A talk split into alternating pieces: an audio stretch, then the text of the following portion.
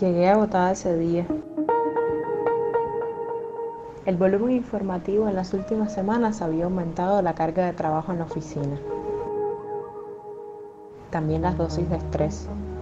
En la puerta desalojé mis pies de aquellos zapatos y dejé a mi paso hacia la cocina un trillo de ropa. Hice una parada exclusiva en el baño, como todas las tardes. Pero esta vez con el rigor que supone temer el contagio del coronavirus en el transporte público. Desde entonces, inconscientemente, el reloj se quedó en las repisas junto con los cosméticos, el champú y las cremas. Cada mañana veía parpadear aquellas luces verdes, como si el artefacto me sintiera cerca y reconociera mi olor. Quizás me extrañaba.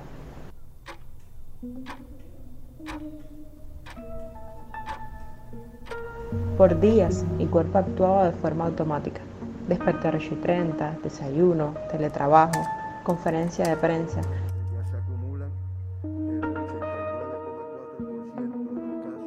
Vida digital con algo de socialización y otra vez trabajo.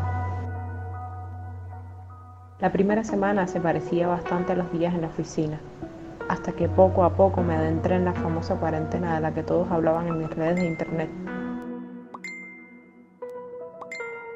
Me olvidé del reloj y de aquellos viciosos 10.000 pasos que me había establecido como norma diaria.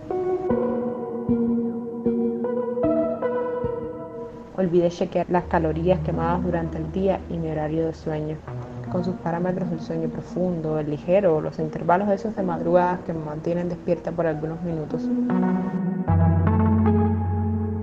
Entonces empezaba a tener una vida, como la de los marineros que se guiaban por la luna.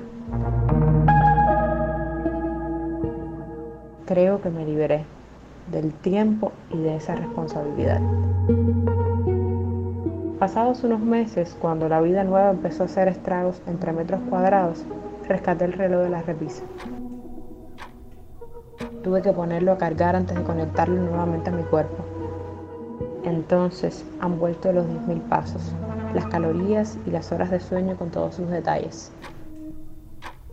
Es que quizás, al final, aunque parezca absurdo, necesitamos una atadura en la vida.